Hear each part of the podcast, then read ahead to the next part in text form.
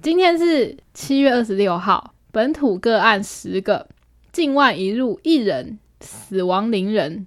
然后呢？哎，等等，我想问个问题，好，不是已经讲说什么不能再让人家进来了吗？所以应该不太会有境外一路啦，为什么还会有境外一路？一直都有吧，就是还是有一些要办公啊，不然就是有什么需求的吧。哦、o k 好，没事，你继续，谢谢。好，总之呢，今天是二十六号嘛，表示明天呢就有一个重大的决定，就是台湾要降二级了，降二级了，恭喜大家，恭喜大家！呃可以群聚了，室内室外活动办起来。但我觉得这有一个很可怕的点，就是很多人就会觉得要降二级这件事很像是解封，但其实还不是，嗯，它还是有很多限制啊，什么室内五十人，室外一百人。如果说超过这个人数，你活动可能就没办法办。所以所谓的解封，并不是解除三级，所谓的解封是指像回到我们之前那样，呃，室内外的人数都没有限制，但只要戴好口罩就好吗？呃，你这个意思应该是一级吧？就是它可能是稍微有疫情，然后但是会鼓励大家都戴口罩，然后活动不太有限制这样。但是二级就有限制，说你室内人数只能最多五十人啊，室外一百人。那、如果超过的话，你这个活动可能就没有办法办，或者是你可能要找其他的方法嗯降低人数啊之类的。所以其实到二级还不太能算是解封。其实不算啊，它还是在疫情的管控下啊、但是我觉得可能因为台湾从二级升到三级时间太短了，嗯所以大家可能都没有觉得说二级是一个也是蛮严重的事情。嗯只是它有开放一些婚宴啦，婚宴就可以办啦。它有个规定是说，你虽然可以办婚礼，可是呢，你不能逐桌敬酒哦。不能逐桌敬酒，但是大家圆桌还是可以一桌坐十个人这样子。我觉得它一定会有规定，像是二级还有一个规定是说，你跟你旁边的人，如果你是在室内活动的话，你要距离一点五公尺以上，就是有个安全的社交距离。哦、跟之前一样，一样是一点五。对啊，对啊，所以可能还是要梅花座吧。然后还有一个可怕的是，因为大家现在已经被闷坏了，都想要出去玩。虽然心里还是会觉得说不要这么急好了，但是那天就有听到朋友说，哎，幸好他没有回老家，因为彰化那边他们也要办烤肉了， 我就觉得有点可 怕，太赶了吧？有必要现在马上吗？烤肉烤起来，呀的！像前阵子电影院也解封了嘛，对也不是解封，就是可以去看电影了，嗯嗯但就要实行梅花座。那我就有听说，就是有人去看电影，然后一开始是梅花座没有错，但是在电影要开始的时候，他们就赶快又都坐到隔壁，又坐一起。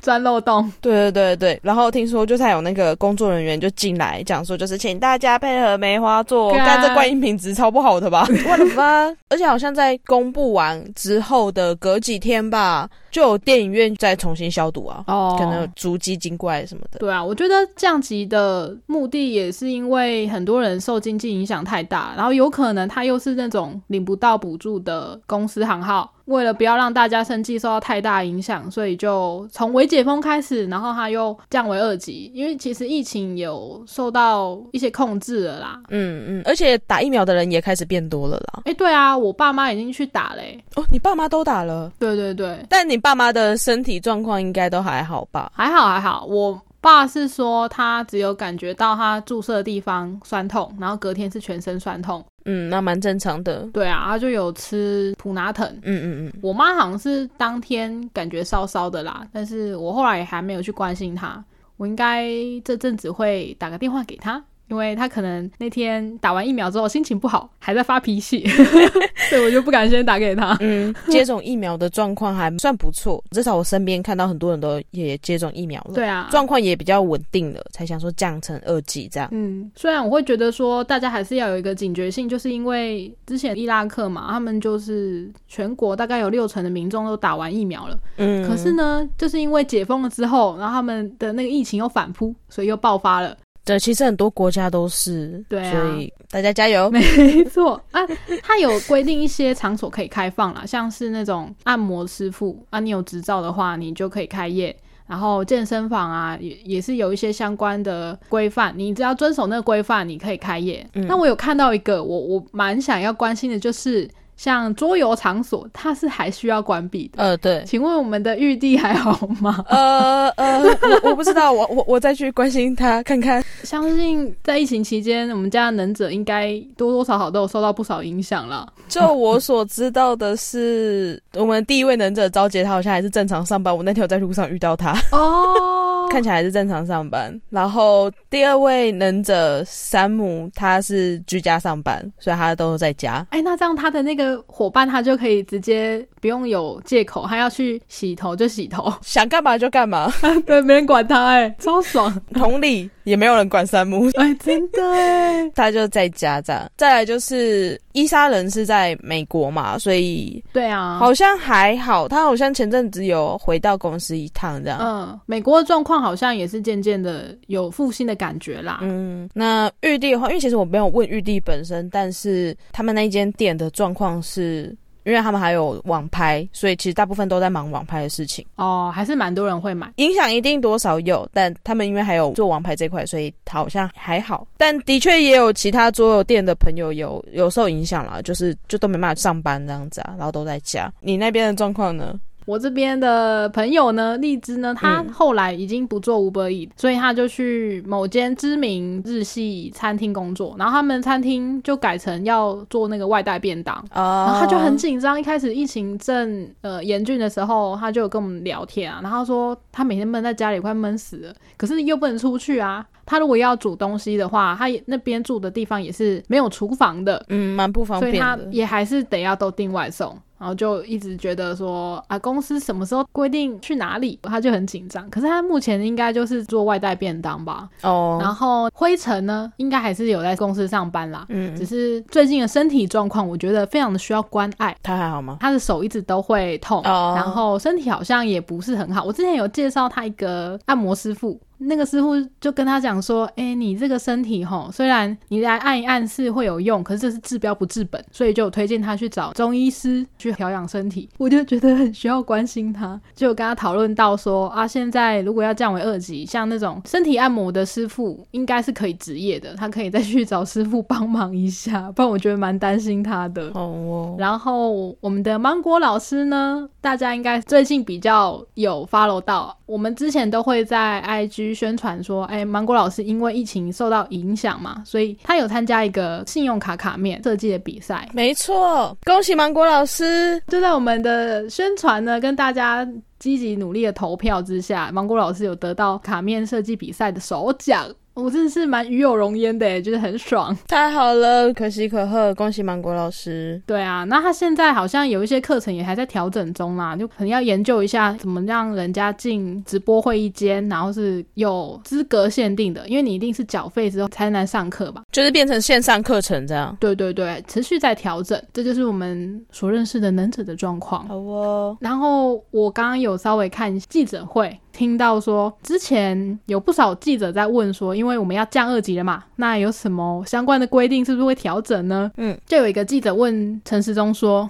请问在游览车上面可以吃便当吗？”哦因为他有开放旅游，他有限制说你这个旅游团可能要几人以下才有办法出游，然后在游览车上可能要梅花座啊，还是怎么样，有一些相关的规定。然后嗯，有记者就问这个：“珍妮佛小姐，你觉得游览车上可以吃便当吗？”我觉得游览车上是不是很尴尬？应该不行吧，因为它还是算密闭空间。对啊，我也是觉得。后来我就有看到相关的一些讨论，他说有一些可能年纪比较大的阿公阿妈，他们真的是在游览车上面会直接吃便当的。通常不是在一个地点把大家放下来之后吃个合菜吗？原来也有这样子。那所以呢，最后陈时中的回答是，指挥官陈时中说，其实我们还是要比照双铁上面的规定，是禁止饮食的。哦可是如果说你有保持相对的间隔啦，你就可以分批。如果真的时间很赶的话，但是当然还是尽量不要啦，好不好？都已经是密闭空间了，除非你在吃便当的时候，你可能可以开个窗户，这样可能还好一不点是吧。啊，现在游览车全部都冷汽车，谁在那边给你开窗户啊？ 哦，对啊，记者问的时候，我记得陈时中好像有一个反应是说：“哎，你每次都可以想到一些很特殊的问题。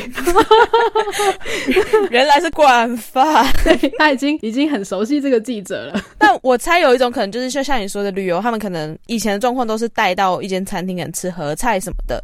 但因为可吃合菜，大家就要坐一起，但又要保持着安全社交距离，可能又比较受限，或者到梅花座比较受限，所以他们想说，干脆还是直接发便当在车上给大家吃一次就好了，狗给便当。对啊啦，也是啦，哦也是提供一个方法、啊，就是让大家少去餐厅人挤人，对不对？在车上就可以解决。呃，好好，我同意。 也许，也许这记者他原本的意思是这样，哦， 你现在是找借口小能手哎、我是找借口小天才提供大家更多的，但听起来就是没办法，在车上还是不可以吃东西的。对，先不要啦。啊，你如果真的要吃，说实在的，你就考虑一下自己的身体状况嘛。就是现在其实还是疫情期间，谁都不知道一个不小心下一波在哪里爆发，这实在是蛮可怕的。不然，如果真的很想出去旅游的话，吃饱再出门，哦吃饱一点。哎、可是如果有这种三天两夜的，好像也没办法就是至少你在车上不要吃零食啊，所以就是你在每个定点都吃饱一点，哦。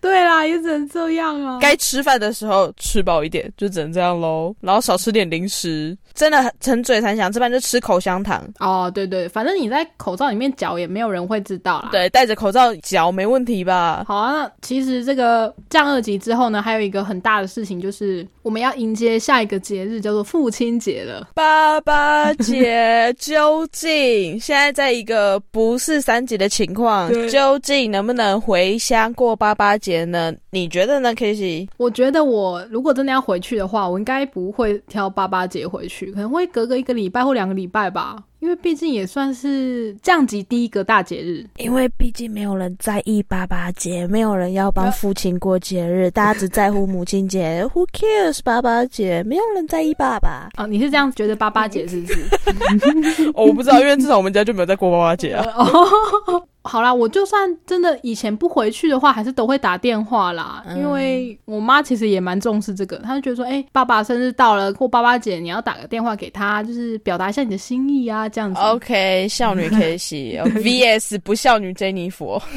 你是连父亲节快乐都不会讲的这种人， 嗯，对。那你爸生日呢？他有被 care 吗？ 也没 有，我顶多就是快到父亲节的时候，我妈会传讯息跟我讲说，就是哎、妹妹，就父亲节到了，我就哦好，然后再传个讯息给我爸讲说，就是爸父亲节快 乐、哦。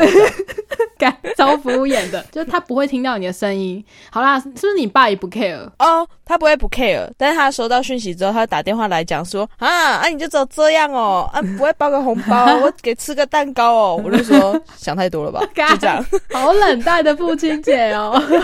爸爸在我们家就是一直以来都这样，好可怜哦。你也知道，你今年可以稍微表示点什么吧？ 再说喽，总之，为什么会讲到父亲节呢？其实也是记者的提问之一。记者就问陈时中说：“哎、面对父亲节的到来，有没有什么想法？”呃，陈时中就说：“虽然父亲节还是一个蛮大的节日，但是当然疫情期间。”如果真的回家很困难的话，我们就用视讯或通话的方式，不用这么急着回家。呃真的如果说你们家里面真的是有一些比较高危险群的长辈的话，你再回家对他们是很危险的。很多年轻人可能还没打疫苗啊，你就这样子把病毒带回去给你爸爸当什么父亲节礼物吗？嘿，爸，父亲节快乐哦，给你 COVID nineteen，所以咳两声。爸，父 父亲节快 乐。先不要你吗，就这样子对你爸妈，这样到底是孝顺还是不孝顺？他很孝顺的回家，但是很不孝顺的把病毒带回家了。嗯，对，就跟之前端午节一样啊，Delta 之乱有没有？回乡，然后就居居。而且你看父亲节回去要吃什么？没有粽子，没有月饼，没有年夜饭，干嘛回去 啊？ 有附近的蛋糕啊 打个电话就好了吧？ ，Jennifer 的爸爸，我希望他永远不要听到这一集哈，以免太过伤心。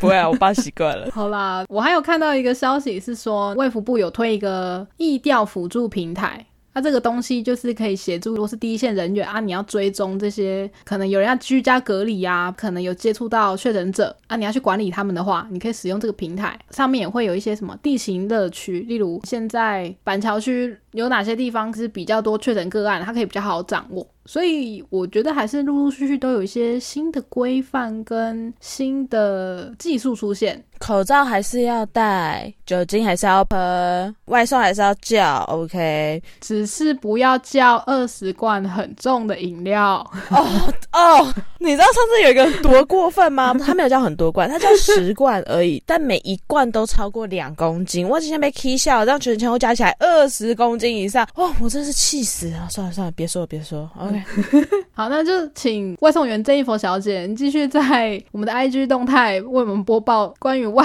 送的消息。 好的，我会持续地为大家更新，就是 Jennifer 的外送日记。对想知道更多外送奇怪怪的事情的人，就是去追踪我们的 IG。 喜欢我们节目，记得订阅啊！收听之后有回馈来跟我们讨论讨论好吗？好，赞助连接也在那。分享给你所有的朋友、亲朋好友，讨厌的同事也给他们听一下。好，就这样，大家继续小心安全，小心健康，大家加油，拜拜。拜拜。